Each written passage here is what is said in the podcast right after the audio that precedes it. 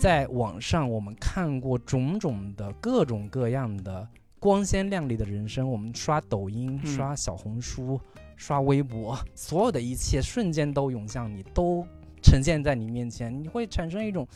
为什么我不我没有能够过这样的人生？对我可能这辈子都过不上他们这样的一些生活了。我我觉得我活着还有什么意思呢？活着还有什么意义呢？刷完种种的这一切，体验了所有的这些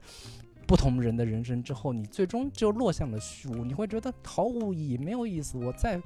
再努力，再奋斗，那有又有什么什么意义呢？就就这种走向虚无的这样的一个感受，在我看来，其实是一种非常普遍的当下现代人的某种精神困境。嗯他其实在这个片子里面，通过杨紫琼的女儿这个角色去呈现，同时这个女儿要拉着她的母亲说：“你也来体验一下这种绝望感。Hello，大家好，” Hello，大家好，这里是准准风风乐坛，我是老如，我是老林。继续跟大家聊最新的影视作品。这次真的不是最新的影视作品啊，这次是一个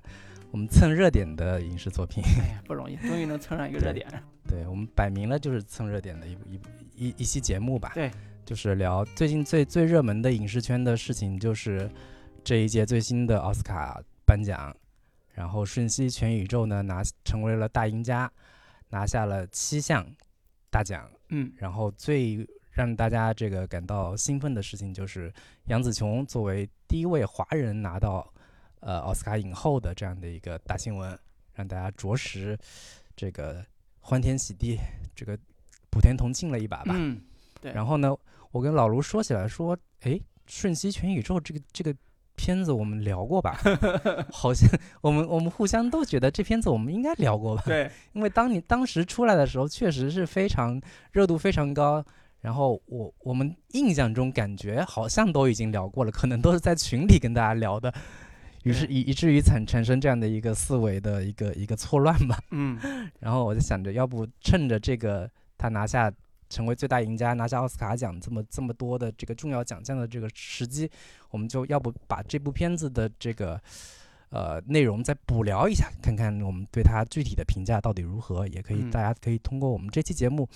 呃，看看我们俩各自对这个片子是一个什么样的态度吧。对对，对，因为说实话，这个现在聊有点马后炮的意思，说，哎呀，你看当年你们看的时候也没觉得要聊，但是虽然我们觉得我们自己聊过了，但是查我们之前嗯，这个节目单真的没有，查了三遍都没有，说哎呀，真的没聊吗？后来后来我们说这个还是值得聊一聊。当然，马后炮的意思就是说，不是说因为他拿了奥斯卡最佳了啊，杨紫琼拿了这这这个影后了，所以我们觉得也一定要捧上天，那不一定，我觉得我不一定。所以呢，今天我们还是带观点来的，所以可能现在已经大家公众号啊，包括各种媒体啊已经把这个片子已经又又狂轰滥炸一批一遍。但是我觉得我们还是保持初心，对吧？我们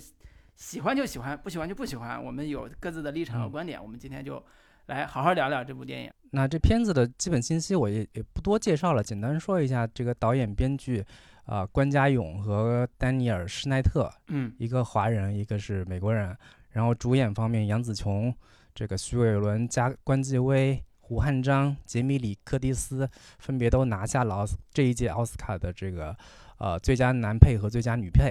然后影片是在二零二二年三月十一号在西南偏南电影节上上映的，然后美国是在二二二年的三月二十五号上映的，片长是一百三十九分钟。然后它还有另一个译名，可能也是大家更喜欢的，或者说翻译更准确的一个译名吧，叫《妈的全宇宙》。嗯对，这个也是呃非常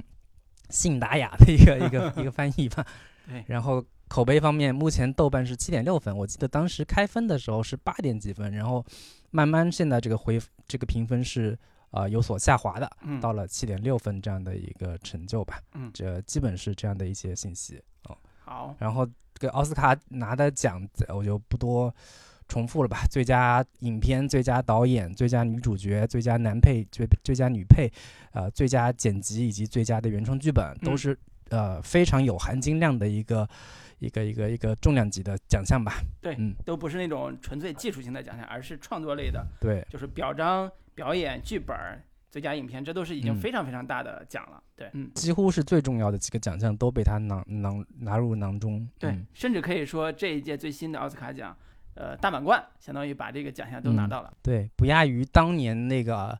寄生虫》对拿到就是种种的各种最佳最佳影片，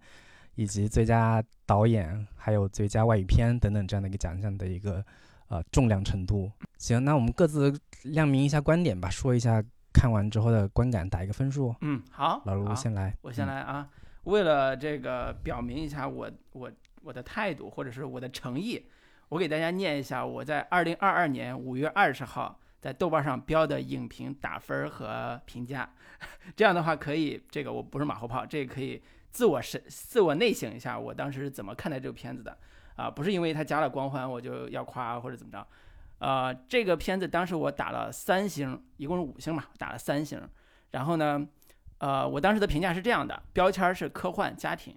然后呢，我是这么说的：把原生家庭问题上升到多重宇宙与人生选择这样的终极命题，花里胡哨的东西很多，前面还有耐心看下去。到了多重宇宙强设定展开，贝果设定出来之后，有点强撑着才能看下去，花哨的地方甚至有些乏味。屎尿屁的美式喜剧和亚裔家庭片这俩类型是可以融合的吗？不见得。句号。和多重宇宙的设定倒是融合的挺好，这是我当时看完之后第一感受，就写在这个豆瓣儿这个影评上，自己的短评啊。呃，现在你让我评回过头来评价一下我当时写的这个是不是有点儿不公允啊？是不是有点儿这个特别的这个不合适？我现在觉得，哎，呃，也有一点点，但是呢，没有那么的，呃，就是我不会改这个评评价。为什么呢？就是这个跟我的看完之后的直接感受是呃一贯的，就是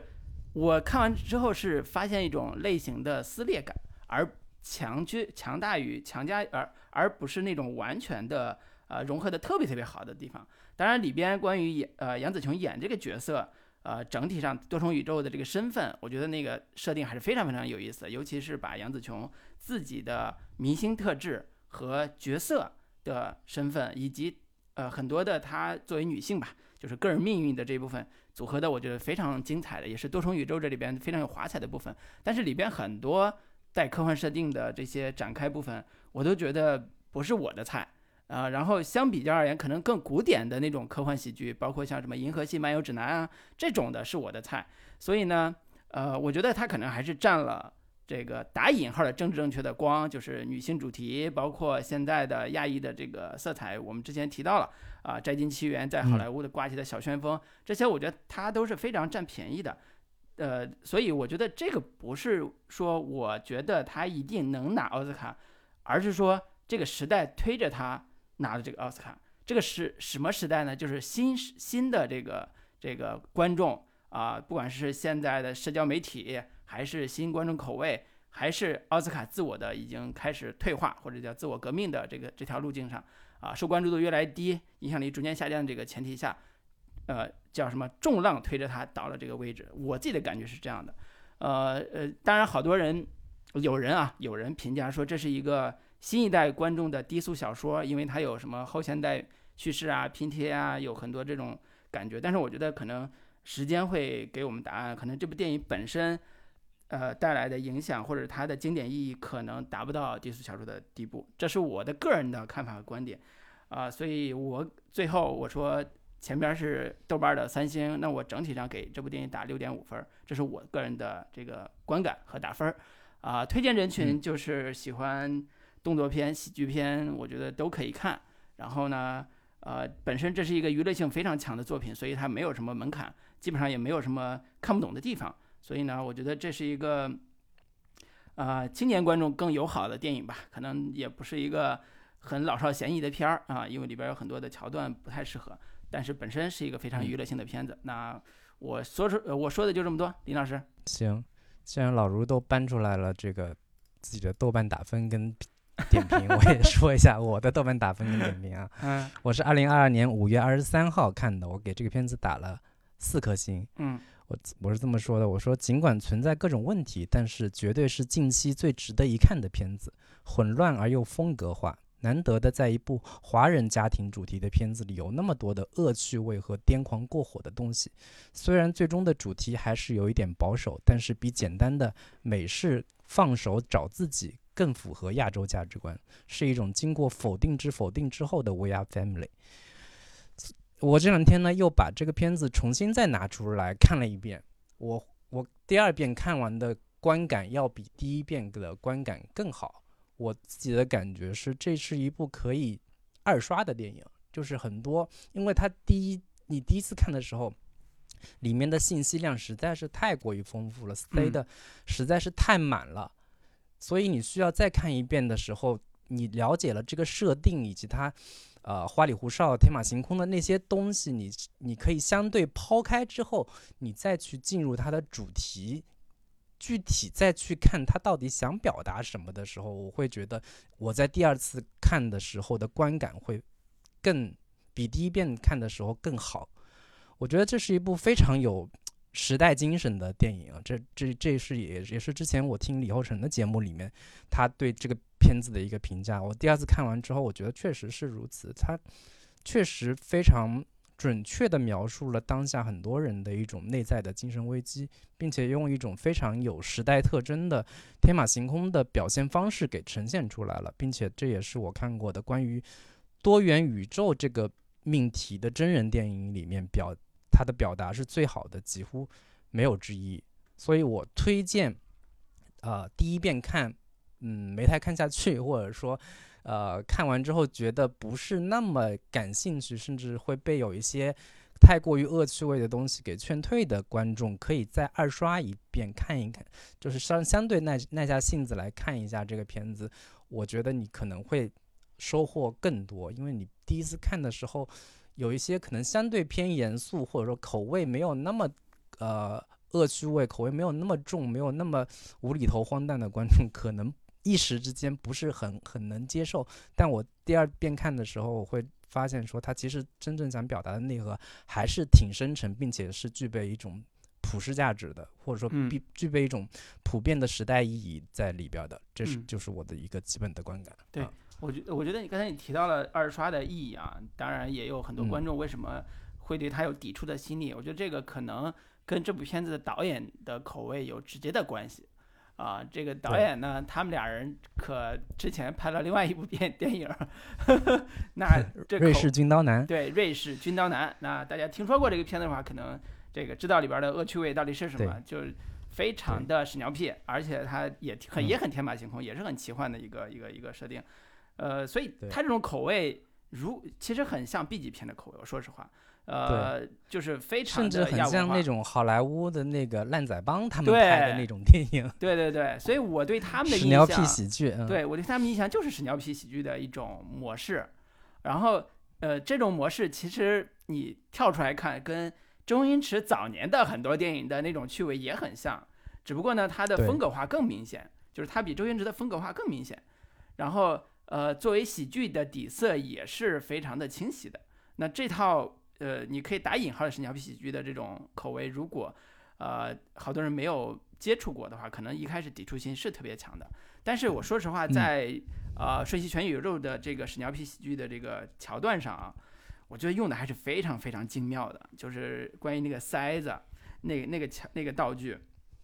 它是那个税务局的橡皮章的的那个形状嘛？对，啊，就是那种道具的贴合度和技巧的高明处是。超过一般喜剧的，我觉得这种是的确是能拔高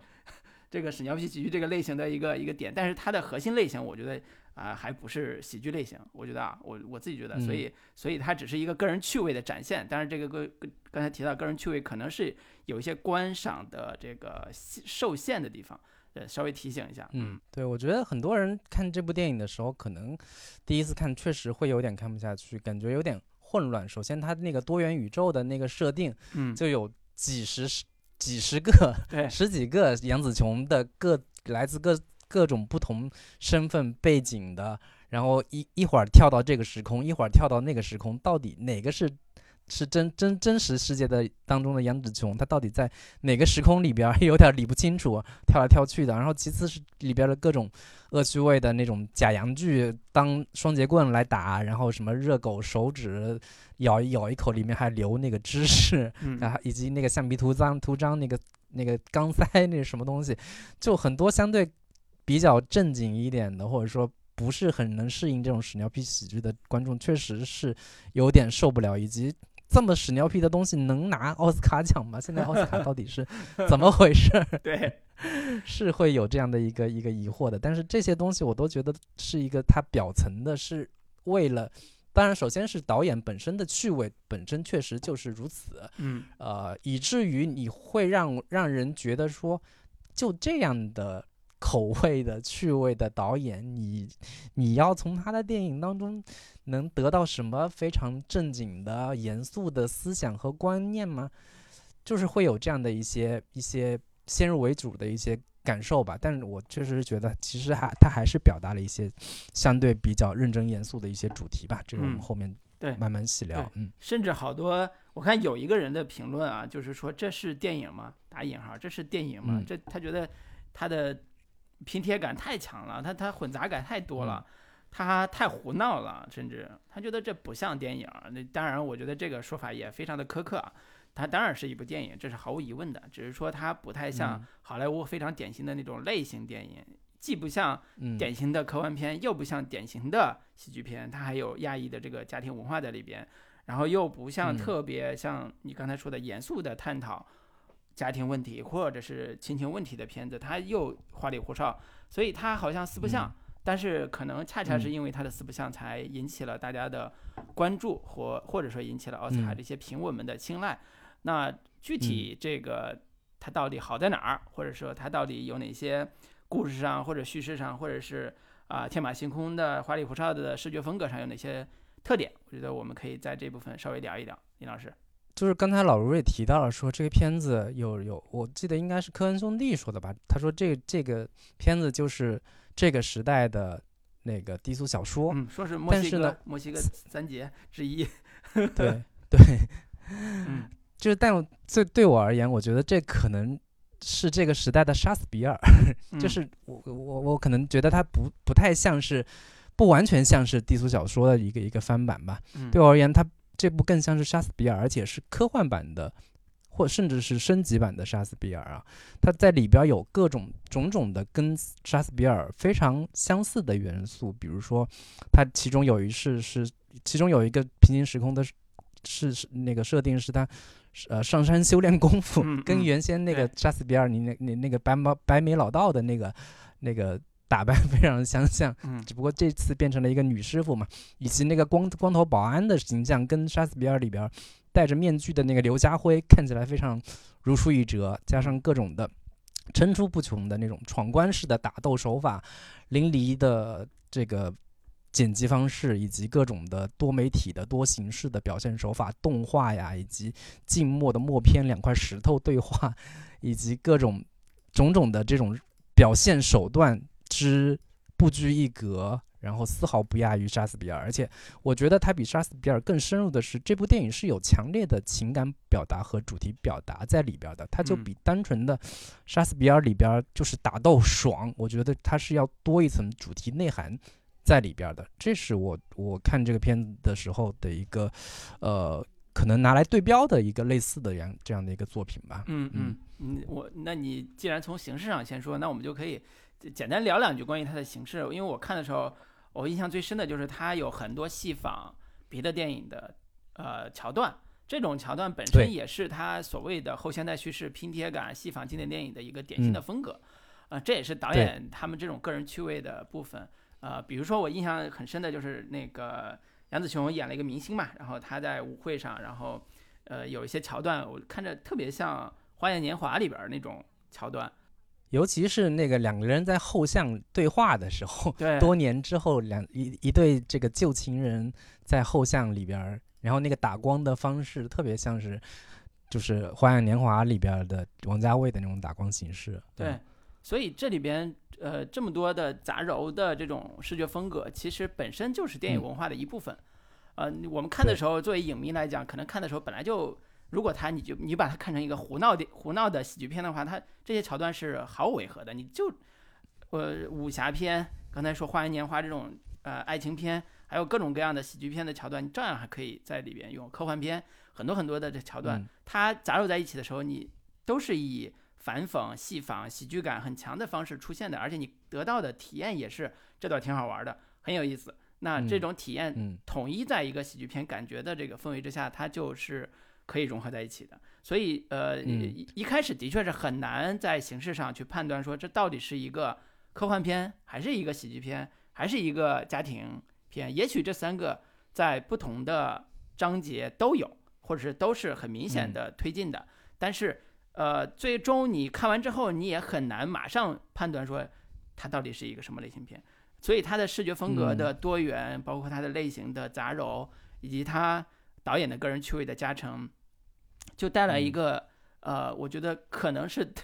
就是当然这说有点大，就是美国多元文化的代表，就是美国的多元的吸纳文化的代表。所以在一定程度上，我觉得嗯。这个片子是内生在美国文化基础上的片子，因为嗯。它里边很多的桥段都是美国人能接纳的那些形象元素，不管是他看的香港电影，还是看的呃《花样年华》，还是看的某一类的科幻片，他把它都内生在一个呃，就通过他的内生的这个文化，把它消化掉，吸收到这么多外来的文化，吸收吸收到这个片片子里边。呃，这个感觉嗯我觉得是非常强的，跟你讲的那个沙兹比尔那个感觉是一模一样的，就是昆汀叫画外国文化为自己的表达方式，这种画画的方式是非常的呃好的，而且它是有内在的自己的表达逻辑的，所以这是内生的嗯创作的文化，呃，也就是跟美国多年来形成的它的多元文化的这种融合有直接关联。所以有时候我在嗯看这个片子的时候，其实我是有文化隔阂的。我觉得那种文化，包括刚才你提到华裔家庭的这个文化，和我日常的生活经验是不太一样的，而且是甚至说鸿沟是非常大的。它里边的很多的桥段，嗯比如说像去报税，去跟税务局的那个女政这个女税务官打架。呃，不管他用什么招式打，我觉得哎，这个招式很成龙，这个招式很有意思。但是我知道这个文化是完全的美国文化，跟我们自己习以为常的这种文化是完全不一样的。但是我们看国内的或者是香港的武侠片，或者香港的很多电影，是毫无文化隔阂的，你是一下带入的。所以我觉得这个嗯电影即便形式这么花哨、这么复杂，啊、但是你要知道它形式背后的根源，或者是它的创作心态、创作的根是内生在美国文化的基础上的。所以这是我觉得非嗯常典型的。我看的时候，我是觉得非常典型的一个观观影体验吧。因为它本身拍的就是一个在美国的华人家庭嘛，对然后本身这个片子也是拍给美国人、美国观众看的，对，所以它就不是拍给中国观众，或者说，呃，华人群体，并不是，并不完全是他最主要想要面面对的一个呃主主要的受众的一个考虑吧。嗯然后我在看的时候，刚刚老卢提到的这个感受呢，我我也会有类似的一个一个观感，就是它会不会有一点有一点东方主义式的呈现的视角？嗯，但是嗯你又想，它里边的主创有华人，然后演员也是华人明星，嗯呃，就是我我我我我会我会用另一种方式去考虑这个问题，就是，呃，你换一个角度想，会不会从某种意义上来说，呃，这些呃所谓的以前香港功夫片的元素，或者说有一些包括戏曲的 元素，以及那种就是对于中国田园。甚至带有一点神秘主义、东方的那个那个想象式的呈现，嗯，可能已经内化成了好莱坞的某一种东方元素，或者说呃华人文化的某一种元素在里边了。所以你在你在用这样的一个就是呃这个东方主义的视角去看待它的话，我会觉得稍微有一点点过时，或者说稍微有一点苛刻，不太 不太应该 再用这样的一个一个观感或者去去去囊括它，或者说去概括它了。对它已经成已经融入到了好莱坞呃这种大杂烩的这样的一个文化啊、呃这个这个荣辱里边儿成为一部分了。这个是如何去看待这个这这部分的一个、一个一个总结一句话来说，方式吧。对，总结一句话来说，就是这部电影它的呃基底啊，就是它的文化这个层面，从创作到消费都是在美国完成的，就是内生的文化创作出来这样一部电影，且它的最终的获得好莱坞、获得奥斯卡的嘉奖，它的消费的最大的市场也来自美国。那它的整个的从内生的创作的基底到消费到文化消费这个这个闭环吧，从观众啊这个闭环是。完全在美国完成的，我觉得这是一个非常典型的，呃，这种美国片的意义，啊，因为好多的电影，比如说美国电影，它其实是真的是面向全球市场的，它是非常典型的全球，比如说它用杨紫琼，用怀疑的某个演员，比如说木乃伊三，对吧？我们之前呃还调侃说这个这届奥斯卡。最佳男女主，其实他们当年拍了一部电影嘛，《木乃伊三》，其实 早就已经合作 过。对你想想，《木乃伊三》那个时代，他为什么会有呃布兰登·费舍和杨紫琼的组合？当然还有那个我们都知道李连杰这种大明星在里边。就是为什么会有这种？因为他的市场是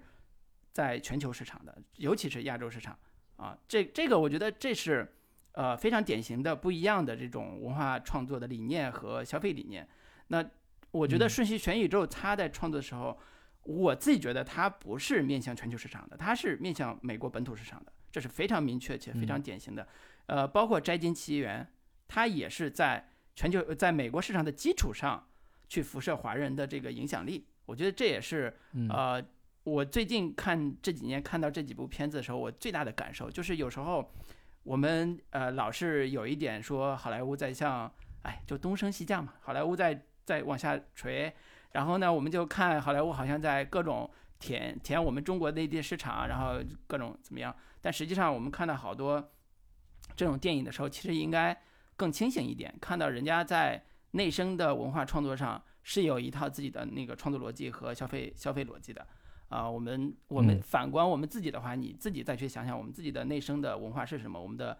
呃国内电影的消费文化是什么？所以我觉得对比而言，其实。呃，我们也看到了这部电影它的所谓的意义和价值所在，在我看来，它的意义和价值所在。还有很多人看完这个片子之后的感受，就是这个片子好乱啊，好混乱啊。嗯，就是就像刚刚老卢提到的，它有大量的戏仿的、拼贴的，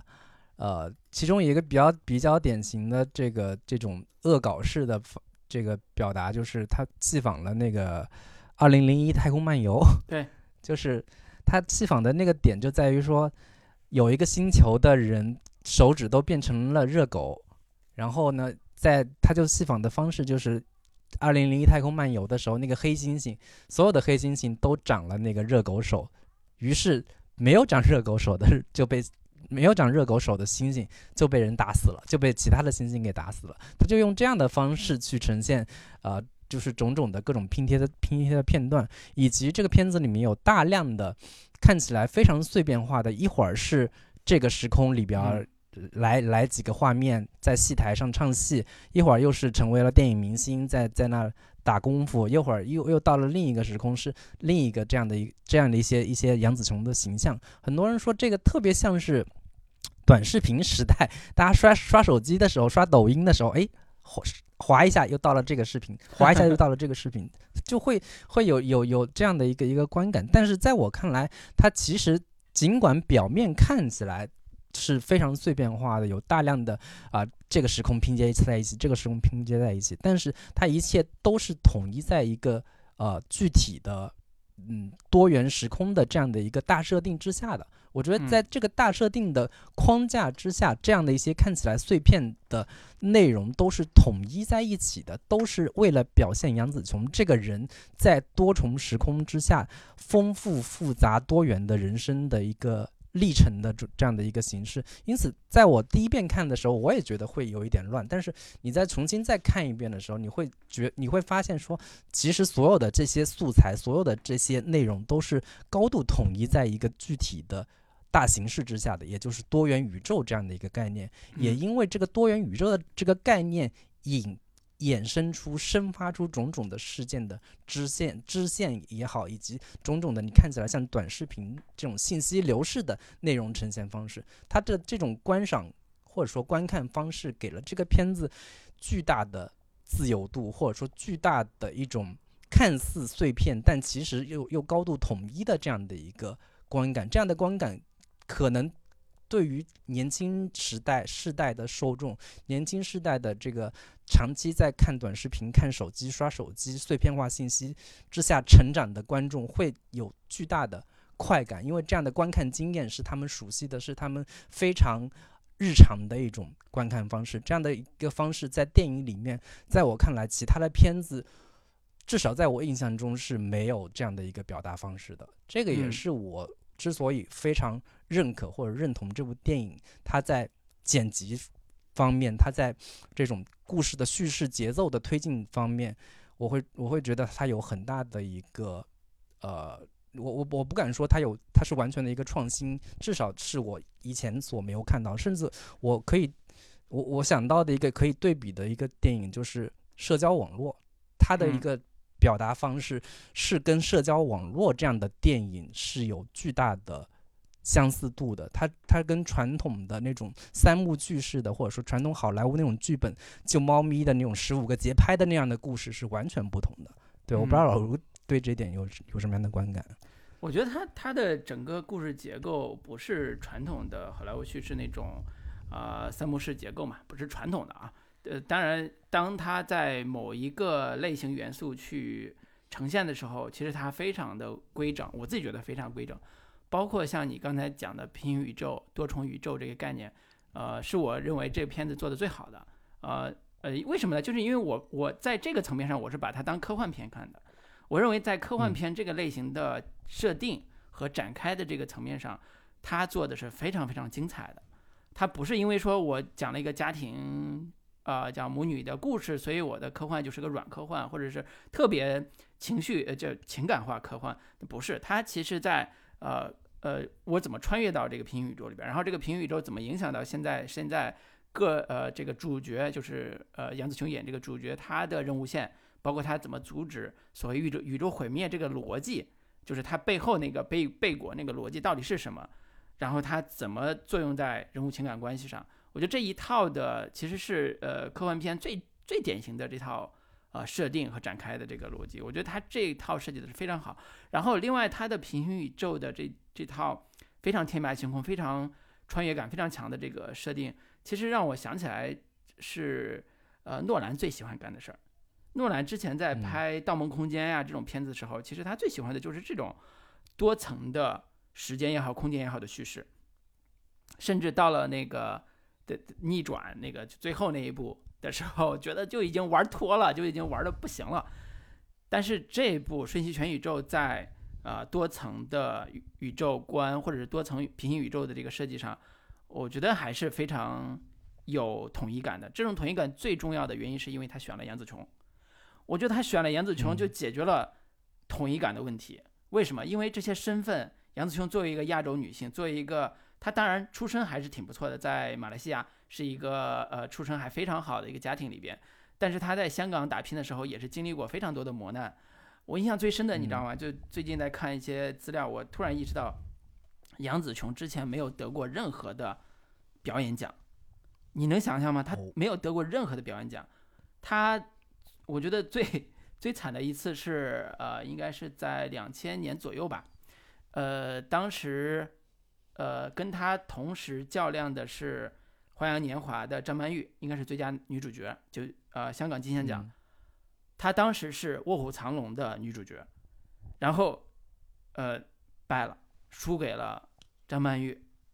就是表演的那个《花样年华》，我觉得这这就是。命啊！有时候这就是命啊！你就 就没拿这个奖啊，而且他的《卧虎藏龙》也没有，几乎没有给他带来什么表演奖。我觉得我在当时看《卧虎藏龙》的时候，我觉得杨紫琼演的太好了，直接刷新了我之前对杨紫琼的所有的看法。我觉得她以前就是个大星，在我心里边，但是在那部电影里边，我觉得她的文戏真的太好了，非常棒。但是她没有拿任何奖，然后好像周润发也没有拿任何奖，就是。但是《卧虎藏龙》在在在奥斯卡拿了几个最佳外片呀、摄影啊，还有几个奖。对，所以，呃，所以我就在看这部片子的时候，像平行宇宙刚才说那个概念，之所以能成，就是因为杨紫琼。我自己觉得啊，没有杨紫琼，这个戏就成不了。就是这个都平行宇宙，你看的时候你会觉得代入感会更差。呃，包括我刚才提到了里边有一场戏是杨紫琼参加那个红毯吧，走红毯，全是嗯那个嗯好莱坞的这个记者什么的，周围在拍照的那一幕，我后来查资料发现他是那个《摘金奇缘》的时候，二零可能一九年吧，《摘金奇缘》的红毯应该是金像奖的红嗯。毯的、的的实嗯际的拍的那个录像，就是嗯。戏里戏外已经完全把这个形象给包得特别的完整了，包得特别的紧密了。那这样的人物，这样的角色，其实可以说是为他量身定做的。那平行宇宙这些身嗯份、人物身份，其实我自己看的时候，刚才我提到那是美国文化的产出和消费，但是我看这个角色的时候，其实我的共情、我的回忆，我对看他在香港电影里边演那些角色，不管是呃那个《警察故事三》，还是《东方三侠》，还是什么，我都能连上，我都觉得他就是那样的，他就嗯可以在这个角色里边有这样平行宇宙的不同的身份，最终完成一个大逆转。我觉得这这个嗯就是意义，这就是他能拿这个奥斯卡最佳女演员的最好的证明。我我我，其实咱们嗯群里边在聊这个事儿的时候，我我暗戳戳的就恭喜了他拿最佳 女演员，其他我啥也没说。对，我觉得他之所以选择杨紫琼，最核心的点还是对于她女打星的身份的这样的一个使用吧。因为你能想象到的所谓的好莱坞，你你你很难想象有有什么所谓的女打星这这样的一个、嗯一个身份吧。嗯对于这个香港电影来说，对于华语电影来说，我我我觉得可能目前具备国际知名度，同时又有女打星这样的一个标签的人，其实就非杨紫琼莫属了。对没有了所以这个角嗯色可能除了她，也没有什么别的人可有更合适的这样的一个人选了吧。嗯然后在在这个这个影片当中，杨紫琼其实确实是充分利用了她这样的一个打星的身份，她在里边儿有至少有一个功夫明星的这样的一个身份，还有嗯一个是盲眼的这样的一个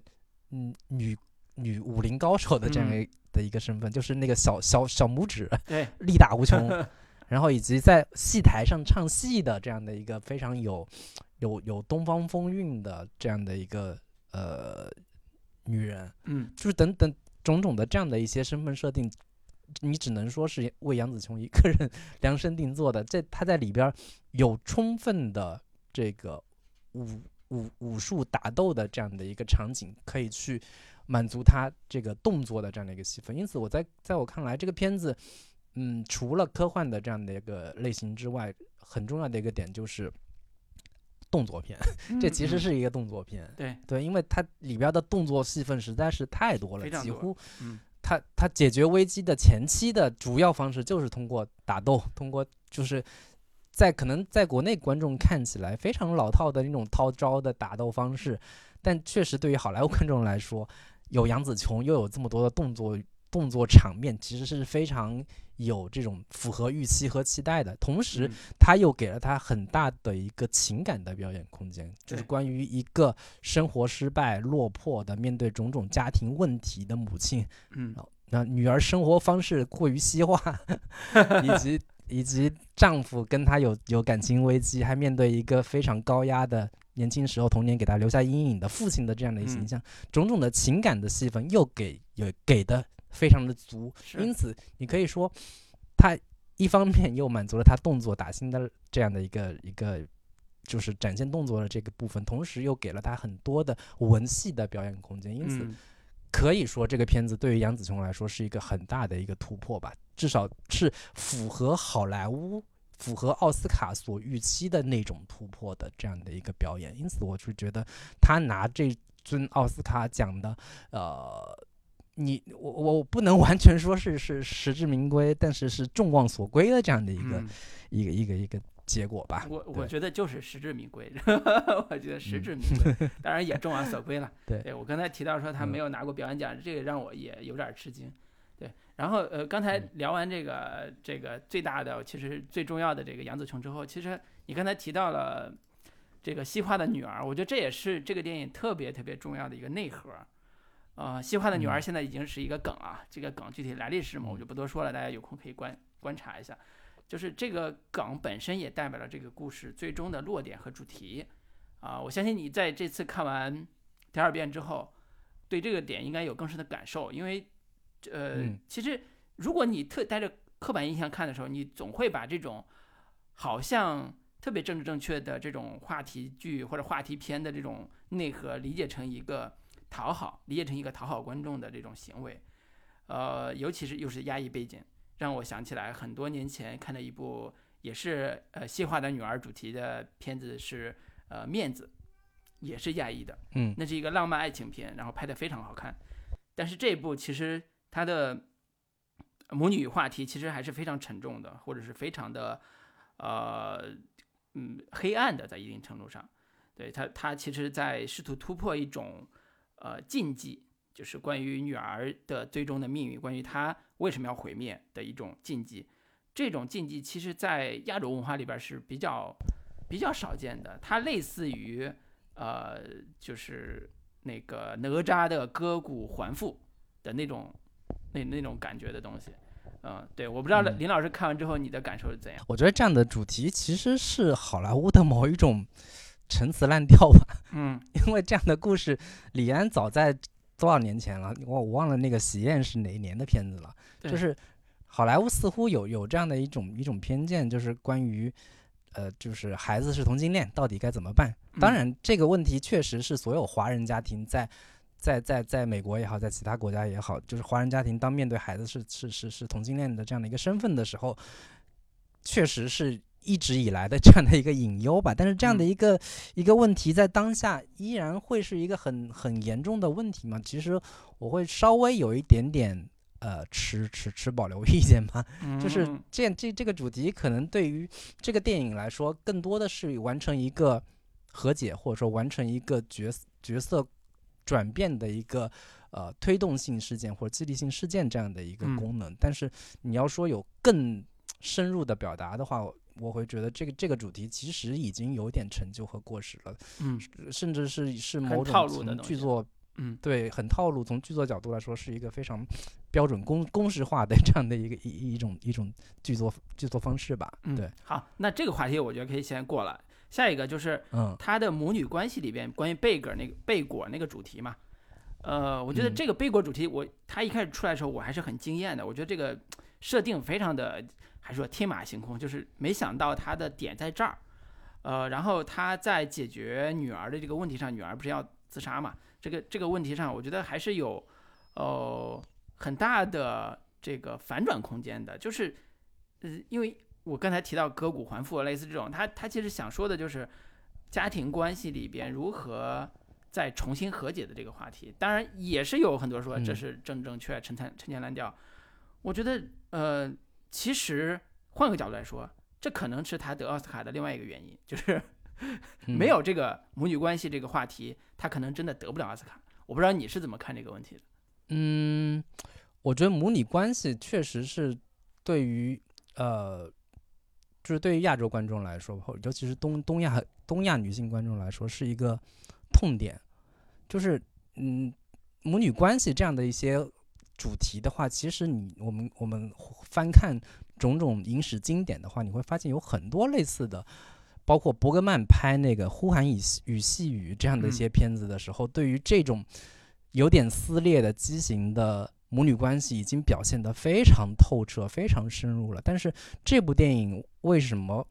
对于亲子关系、对于孩子与母亲的关系的这样的一个主题，我在我看来有一些新的、更符合当下时代的一个表达，其实就是它借用了一个关于瞬息全宇宙、关于多元宇宙的这样的一个概念，其实就是，假如当一个人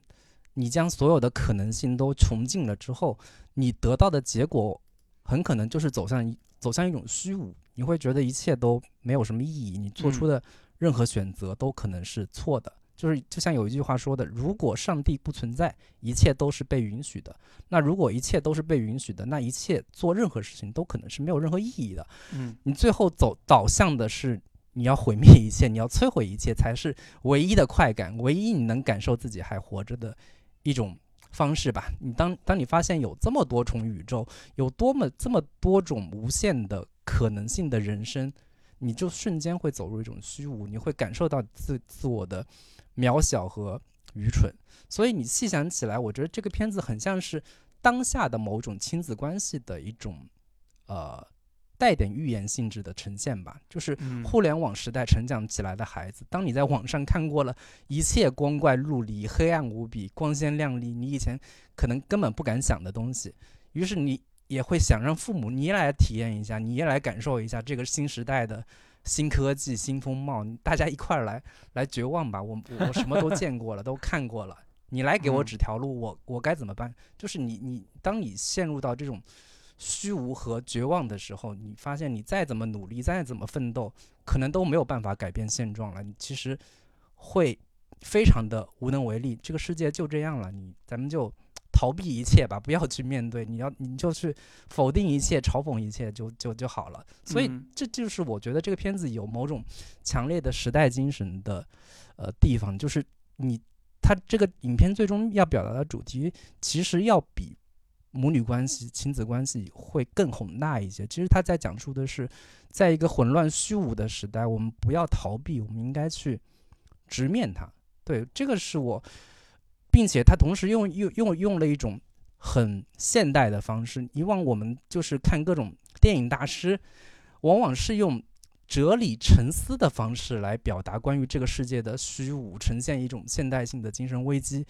不管是伯格曼也好，安东尼奥也好，那个塔可夫斯基等等这样的一些大师，但是这部电影它用了一个这个时代大众最熟悉的、最娱乐的方式，具备时代特征的方式来告诉你关于这个世界的虚无，但是它最终又把你拉回来了一点，让我们让你不要沉沦在在这些里面。当你感到迷茫的时候，就像那个关继威说的那个台词 “Be kind”，你稍微去。保持一点善心，你你你保持一点对于美好的想象，你保持一点对于身边人爱你的那一点那一点种子，那点微光的这这这这种希望，我会觉得这种表达其实是既具备某一种普遍性的时代时代特征的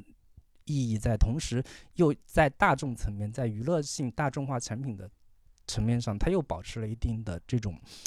积极的正面的意义和导向吧，因为好嗯莱坞电影奥斯卡不可能让它做做成一个极端黑暗残酷的东西，但是里边又有一些小恶趣味的小黑暗的东西在里边，就对这这种调和调配的，我觉得是恰到好处的。对我觉得好莱坞经典叙事啊，就是经典叙事里边是不会出现啊、呃两个石头对话在 两个石头对话这种桥段的。当两个石头对嗯话的那一幕出现的时候，我是非常惊讶的，我是突然就跳出来了，突然意识到说这个片子，呃，有更大的野心，在一定程度上有更大的野心，因为传统叙事不就是你就就算做出喜剧效果来，它也不会以这种方式来对话，这种方式对话表面上很装嘛，就是很禅意，就是两个石头在讨论宇宙问题，讨论终极问题，非常禅意。但实际上，它放在平行宇宙的概念的时候，既有合理性，又能拔高它的利益。就像你刚才提到的那个关于人生虚无的利益，我觉得这个点嗯是非常有挑战性的。就是它的挑战点在哪儿？就是当我们看到杨紫琼演这个呃伊芙琳，她要以不同的身份过不同的生活，来走不同的命运选择的时候，其实我们都有一种呃换个角度看人生的是感觉，就是我们嗯看完这个电影，你跳出来再去看自己的人生，你对比一下伊芙琳这种这种人生，我们有没有一个念头说，如果我二十岁的时候，我选择跟那个女孩在一起，可能我现在已经孩子已经上高中了，对吧？如果我那个时候再努力一把，我去跟那个老板讨好一点，我可能现在已经是百万富翁了，对吧？如果我再努力一点，我考了个公务员，可能现在我已经，对吧？进监狱了，反正就 就是就是你你你的人生，你的人生是无限的，你的人生是 open 的那种感觉。和你现在浑浑噩噩在每一天的工作中摸鱼，在每一天的工作中看老板脸色，在每一天的工作中试图用一点点小小的伎俩去得到一点快乐，这种人生你没有看到自己人生的真相的时候，你其实没有那种强烈的感受。但是你在电影的时候看电影的时候，你看到这些不同人生排列、人生的选择，跟着伊芙琳的这种选择，你去看她的人生的变化，然后突然意识到说，哦。我的人生可能也需要这样的一个 moment，需要一个契机，需要一个机会。那我自己是谁？我要干什么？那这就回到那个两个石头对话那个情境，就是我是谁，我要干什么、嗯啊？我在哪儿，对吧？宇宙终极三级三连问，对，所以我觉得这个这一幕其实第一遍看的时候，的确是你让我回想起来，我觉得是很装的，就是我觉得他花里胡哨那种很装的那个地方在里边。但是嗯根据我的回忆和你刚才的描述，我我我就觉得说，突然一下子打开了这个世界，看这看这个电影的这个 感受，就是其实他在升华，他的升华是有意义的。这种升华是在娱嗯。乐片里边非常少见，但是它竟然能包装出来这样一个，你可以叫黑洞一样的东西的这种效果。我觉得这这个可能在呃很多的，就是影评人或者评委眼里边，可能人家已经早早的 get 到这一点，但是可能我没有 get 到，可能那个好多像我一样的听众也没有 get 到。那这一点如果 get 到了，可能会对这个电影有不一样的感受。其实你想象一下，如果那一幕是杨紫琼跟她女儿站在那里互相聊说，你看人类多么的 渺小，多么的这个这是是像某种病嗯毒一样，人生短短一辈子是吧？对，以自我为中心，觉得自己是宇宙中心，怎么样的，多么的愚蠢，多么的渺小等等这样的一些话，这些陈词滥调，嗯，你用两个人站在那里聊天的方式呈现出来，是非常非常无聊的，非常非常那种陈词滥调的这种表达方式。但是，他用一个两个石头静默的，然后两个石头互相靠近，然后用出字幕的方式，在这个茫茫空旷的大荒野当中的这样两两个人的这样这种对话，诶，一下子这种这种故事的主题立马就就拔高了。嗯同时，在前面种种的天马行空的飞来飞去的这种充满动感的画面之后，忽然来了这么一场静静默的场面，就观众的心一下子就沉下来了。这个也是我觉得他能拿最佳剪辑奖一个很重要的原因。他他对于嗯故事节奏的这种把控，其实是做的还是非常的到位的。嗯以及就关于这个影片主题的话，其实我在我我我细想一下，我会觉得它其实是在讲述关于当下这个时代集大众的集体的某一种虚无主义的这样的一个倾向，就是这种倾向是，尤其是当下的互联网时代，当当下的短视频时代。你在网上，我们看过种种的各种各样的光鲜亮丽的人生，我们刷抖音、嗯刷小红书、刷微博，所有的一切瞬间都涌向你，都呈现在你面前，你会产生一种为什么我不我没有能够过这样的人生？对我可能这辈子都过不上他们这样的一些生活了。我我觉得我活着还有什么意思呢？活着还有什么意义呢？我我我我一开始我各种去刷，各种去体验，感觉好像我也。过了一遍这样的人生，但是你刷完种种的这一切，体验了所有的这些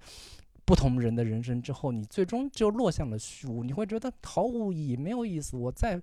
再努力，再奋斗，那有又有什么什么意义呢？就就这种走向虚无的这样的一个感受，在我看来，其实是一种非常普遍的当下现代人的某种精神困境。嗯，他其实在这个片子里面，通过杨紫琼的女儿这个角色去呈现，同时这个女儿要拉着她的母亲说：“你也来体验一下这种绝望感，你就能嗯理解我是一种什么样的心境和心态了。”我觉得这个这种把握是非常准确而直接的。对，以及在在在最后结尾的时候，当伊芙琳去，就是当他女儿要去冲向那个贝果黑色的黑洞的时候，他要上楼去阻止女儿的这个过程当中，他挨个去解决那那些人的所谓的心结的时候，就很多人会觉得。哎，这也也太俗套了吧，有点就是站在世界中心呼唤爱的那样的一个一个感觉，用爱发电，感化一切。但我会觉得这个设计其实是非常有意思的一个设计，就是我们以往这一类这样的电影，就是当要用爱感化一切的时候，往往会用一些非常空洞的说教的语言去讲述天地大爱啊等等的这样的一些空洞的概念。但是这部电影，它把这些所有每一个人的实际危机都呈现出来，并且用几个蒙太奇去展现它的解决方案、解决办法到底是什么样的，让这些人本身变得具体起来，而解决问题的方式也变得具体起来。它有点像要像是要告诉你说，我们需要做一些实际的、微小的，但是向别人传达善意的行为，去让身边的人变得更好起来。我觉得这个表达其实是在当下是非常有呃普世意义的，尤其是我们当时看这个片子的时候，是在一个疫情时代嘛。它作为一部大众娱乐的产品，它在当当时那样的时代背景之下去做这样的一个表达，在我看来是还是非常有力量的一种表达的一个呈现。对，我觉得李老师刚才讲的特别好，完全总结了这个意义。呃呃，让我想起来一句话，就是不要爱抽象的人，爱具体的人。就是 你你你把这个关心当下的意义，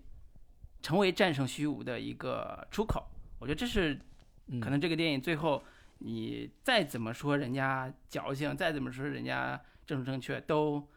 呃抹抹杀不了的。我觉而且我觉得这是寻找生活意义的一种非常重要的一个兜底吧。对对，所以我觉得这也是疫情已经教会了我们很多道理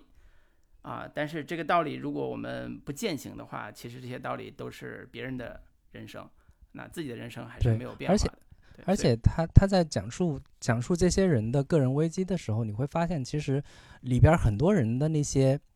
呃困境。有一些是有点上不了台面，甚至是过人、过非常私人的怪异的偏好，不容主流大众所接受的东西。比如说，有一个是好像是喜欢那种带着那种这个这个橛子一样的那种 有点 S.M 的那个那个那个那那种东西的这样的一个一个一个警警察还是一个探员，然后他就把那个东西塞到他嘴里了。就是你会你你可以说这是一种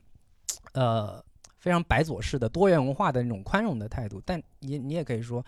在当下的那个时代，可能任何严肃认真的道理，它都需要一些不正经的方式、戏谑的方式呈现出来，它才能被人接受。因此，我们刷各种短视频的时候，你会发现很多非常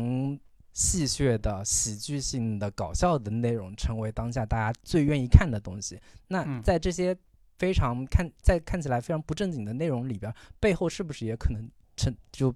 有某些相对可能是有价值的这种这种道理或者信息在里边呢？这也是大家可以思考的点。对，希望大家都啊不要老刷短视频，刷的时候也也思考一下这个背后的深意啊。对，然后最后 我我想多说两句，就是呃最后有没有？探讨这里边男性角色的空间，就是这里边男性角色，嗯，无论是她的丈夫还是她的叫管他叫，这其实就是他爸爸。对，这里边的角色其实是也是，嗯，看起来很很典型的亚洲女性所面临的困境啊，丈夫对她的期待也好，或者是她爸爸对她的期待也好，一个女性生存，一个强势的有能力的女人。配一个看起来懦弱无能的丈夫，甚至就其实我刚开始看的时候，对她丈夫那个声音是有一点不适的，就是有点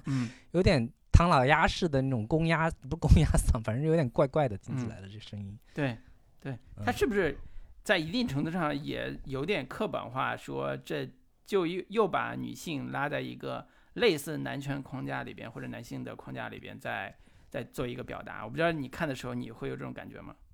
你你没发现，其实他到最后结尾的时候，呃，她的拯救之道或者说她的力量来源，其实是来自于她那个丈夫身上的。嗯，就是她丈夫一直在告诉她说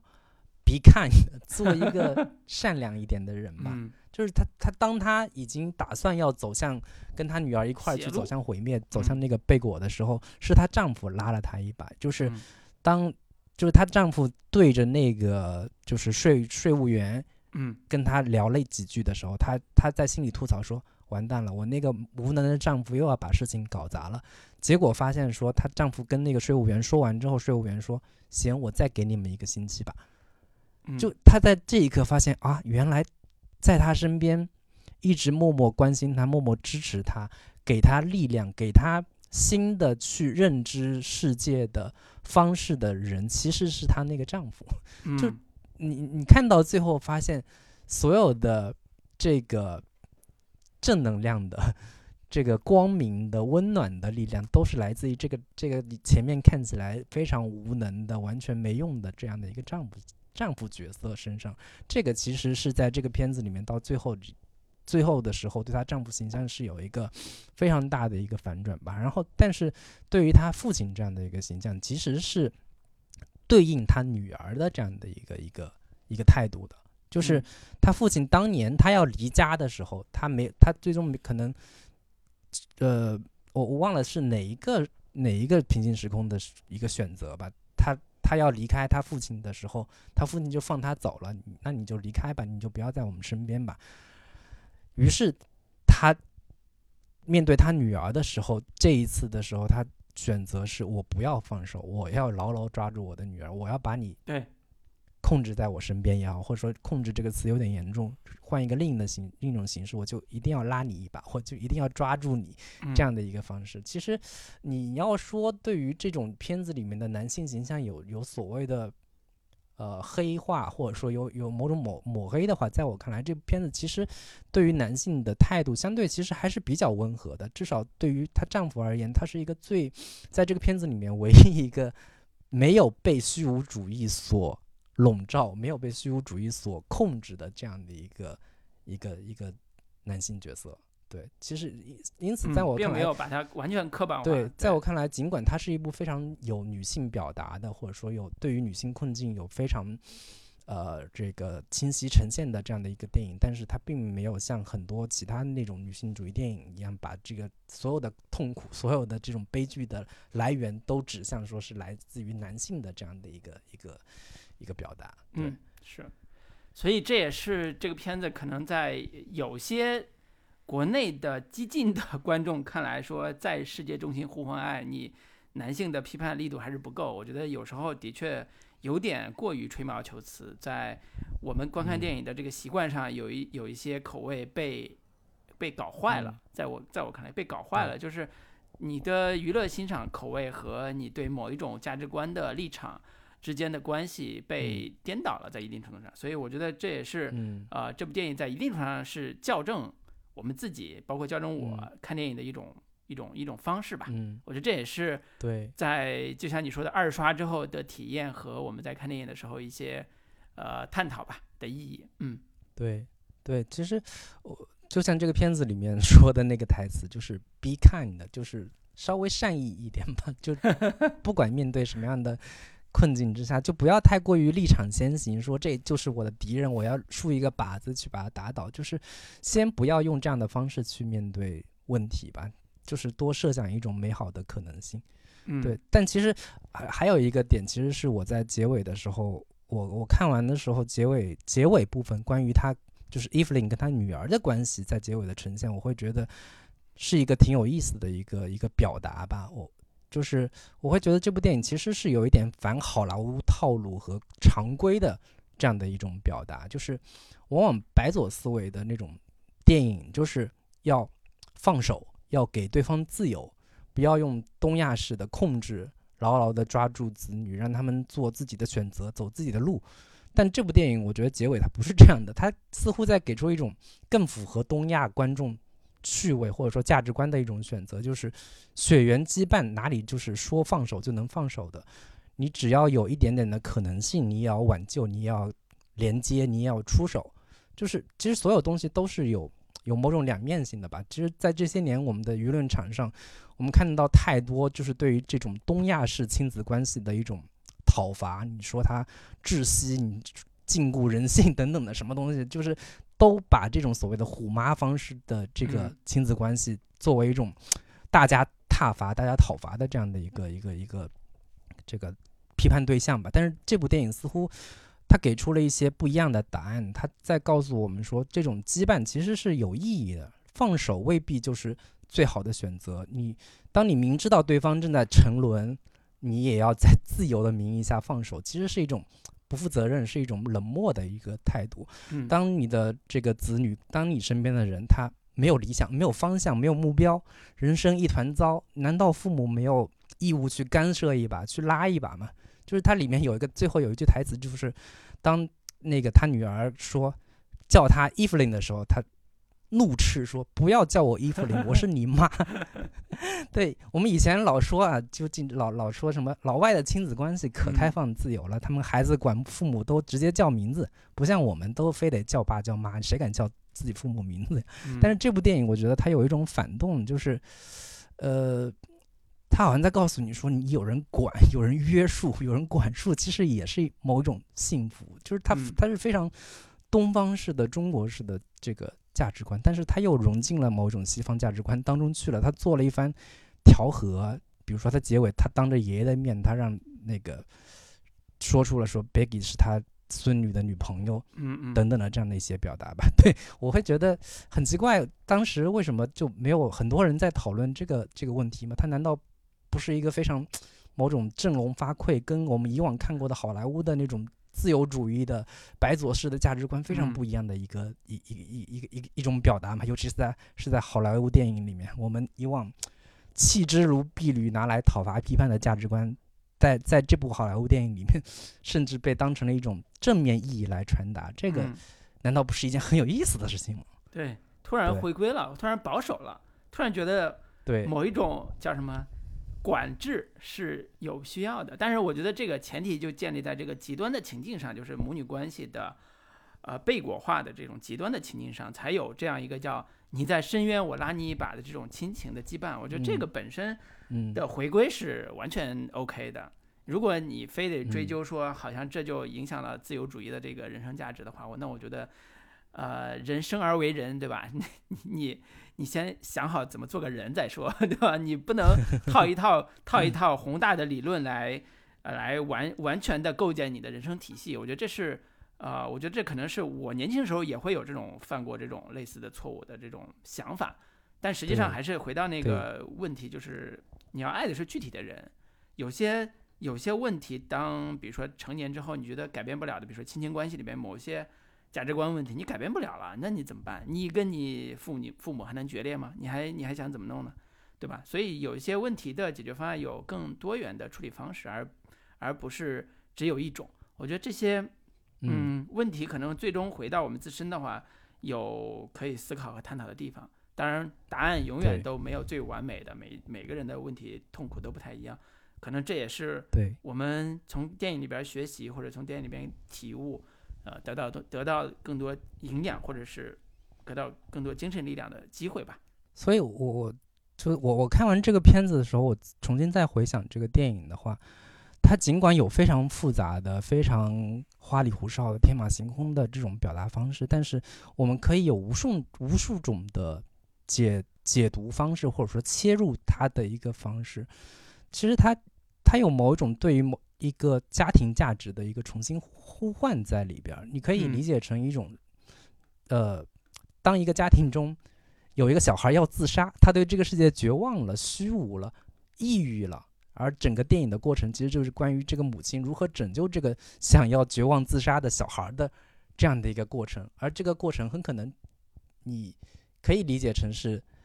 母亲要拯救这个这个小孩儿，那你也可以理解成是所有的一切都只是发生在这个小女孩的脑内世界当中的几个瞬间的这样的一个一个过程，或者换一种角度去理解它的话，可能就是这个世界变化太快了，刚刚是移动互联网时代。很快，Chat GPT 又来了，人工智能近在眼前，那么多人可能面临失业，所有人都可能被取代，在新的科技、新的时代浪潮面前，每个人都觉得太渺小无力了。我们该不该绝望？该不该虚无？我觉得这部电影可能也有这种试图探讨和阐述的主题在里边儿。你可以有无数的这种解读解读方式，当然还有女性命运的选择的问题啊，等嗯，等的这样的一些选择。其实我会觉得这部电影的阐释空间、解读空间其实还是非常巨大的，同时是非常具备当下性的这样的一部电影。其实我刚刚老卢我们一开始提到说，老老卢说这片到底能不能成为一个经典影史经典啊？嗯你要对你要看跟什么经典比吧。我觉得任何所谓的经典，其实都有都是有时代性的。嗯，就是你现在现在那个前前两年那个视语厅，英国的那个视语厅也出来了新的榜单，对一直在排在第一的那个《公民凯恩》公民凯恩，嗯，教父等等这样的一些片子，所谓的好莱坞黄金时代的电影，在这些这个榜单里面一下子掉了后掉掉到后边了。排在第一的叫让纳·迪尔曼吧，一个一个我们以前可能根本听都没听说过的电影。完全没听过，对嗯对，以及这个电影榜单里边重新在新的世代我们去排的排名之后，你会发现大量的 LGBT 题材的黑人题材的、女性题材的片子，排名瞬间都往上提了。好莱坞曾经黄金时代的那些经典的老白男士的电影，排名一下子掉，甚至掉出了百名的这样的一个位置。就这个东西，你怎么说呢？就是，呃，我在我看来，《瞬息全全宇宙》还是有这个潜质，成为某种意义上的时代经典吧。或者说，它到底能不能成为时代经典，也没有那么重要。但至少它在当下是一部非常直接的与时代对话、跟当下问题发生关联的这样的一个电影。而这样的电影，其实，在我们的电影市场也好，在好莱坞的电影市场也好，其实并没有那么多。当大量的这种所谓的漫威对漫威电影已经这个大行其道之后，你会发现这样的电影其实是非常少的。对。所以我觉得这就是好莱坞这次呃改革它的选举投票系统吧，最最最直接的体现就是突然就自我进化了，自我自我革命了，就完成了这样一部推选出这样一部很特别的，就像你说的，无论在中国的电影市场还是在美国电影市场，好莱坞电影市场都极其少见的一部带当下话题性的这样一部作品，它的切入角度非常多，它的议题性也非常多。啊，而且它的故事本身又很非常有呃争议性，在某种程度争议性，所以我觉得这个的确可能是呃一种经典的类型，就是当下性的 经典。对，最具体未来要要不要成为一个电影本身的经典，那的确很难说，说实话啊，我自己觉得很难说。对，但是在当下来讲，它的确是一个非常有典型意义的话题意义的这个作品，以至于他。为什么这次会成为好莱坞的这个大赢家？我觉得背后肯定是有关于亚裔的这样的一个议题被重新包装、被重新的这样的一个呃号召起来，成为一个当下的一个热门议题。包括好就是美国这这些年关于亚洲人被被被被欺负或者被被霸凌的种种的这样的一些事件，其实以及包括杨紫琼这样的一个女性身份。对于好莱坞当下的这样的一个一个一个时代背景之下，其实当然肯肯定都会有这样的一些场外因素，但是《瞬息全宇宙》其实本身它的一个呃热点性，本身的它的一个当下性，其实在我看来还是非常突出和明显的，这也是它巨大的价值所在吧。嗯，反正听完这一期之后，我相信。好多听众可能跟我一样，就觉得说：“哎呀，我们分儿打低了，我再给这个片子加零加零点五分，达到七分。”行吧。那如果如果就是大家第第一遍看了观感不好，或者说根本就没看下去的话，我我建议大家还是可以再二刷一遍，再看一看，说不定看完之后再配合我们这个节目听之后，可能会有。不一样的感受，或者说重新改改变你对这个电电影的一些看法吧。对，对。那我们行，就聊这么多。然后也欢迎大家对加我们的这个微信的群啊。这个微信的群呢，反正我们还是重申一下吧。我们微信群的目标是大家一起这个探讨点人生话题，然后聊聊好电影、好剧，看看书，对吧？把自己的生活搞得丰富一点。啊，然后有些话题呢，就就少聊一点。我自己也觉得今年，尤其是今年吧，我自己的感受还是很深的。我觉得，呃，人生短短几十年嘛，就把一就把，呃，时间留给真正重要的人，把时间留给真正重要的事情，对吧？有些，嗯，有些，而且年纪年龄也不小了，对吧？我还没孩子呢，对吧？所以 人生还有很多大事要办呢，对吧？我我觉得时间还是很宝贵，对，所以大家也都珍惜一下我们这个群。然后，呃，感兴趣的也可以加入我们的群。林老师来介绍一下我们的群的 加群方式。对，加群方式就是在微信中搜索“准风乐坛播客”的首字母 C F Y T B K，就可以找到我们的这个微信小助手，对，把你拉到我们的群聊。嗯嗯，对，好，行，那就跟大家说再见。嗯，拜拜，拜拜。